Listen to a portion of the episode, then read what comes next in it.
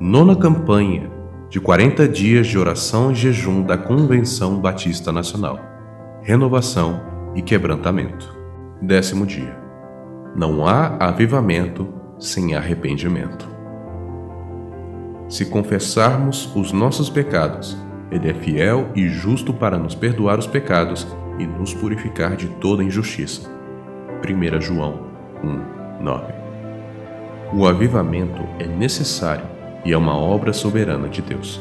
A igreja não produz avivamento. Avivamento não é estilo de culto, nem apenas presença de dons espirituais ou manifestações de milagres.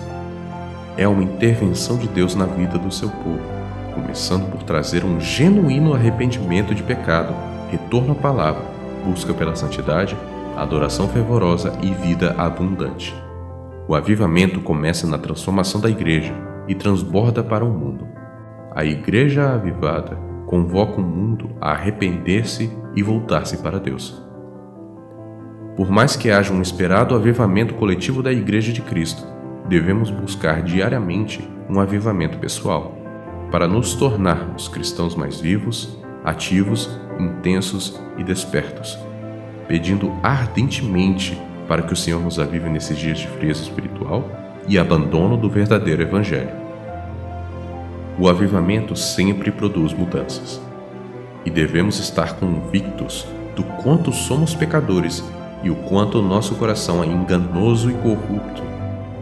O Senhor nos leva primeiramente a essa compreensão de sujeira em nossas vidas, para nos conduzir a um caminho excelente, o caminho do arrependimento.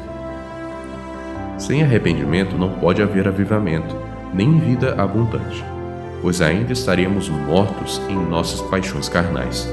Por isso, Comece por arrepender-se, confessando os seus pecados e tendo a certeza que o Pai purificará sua alma. Que o Senhor venha vivificar-nos, renovando a nossa alegria, fortalecendo a nossa fé para cumprirmos sua missão neste mundo.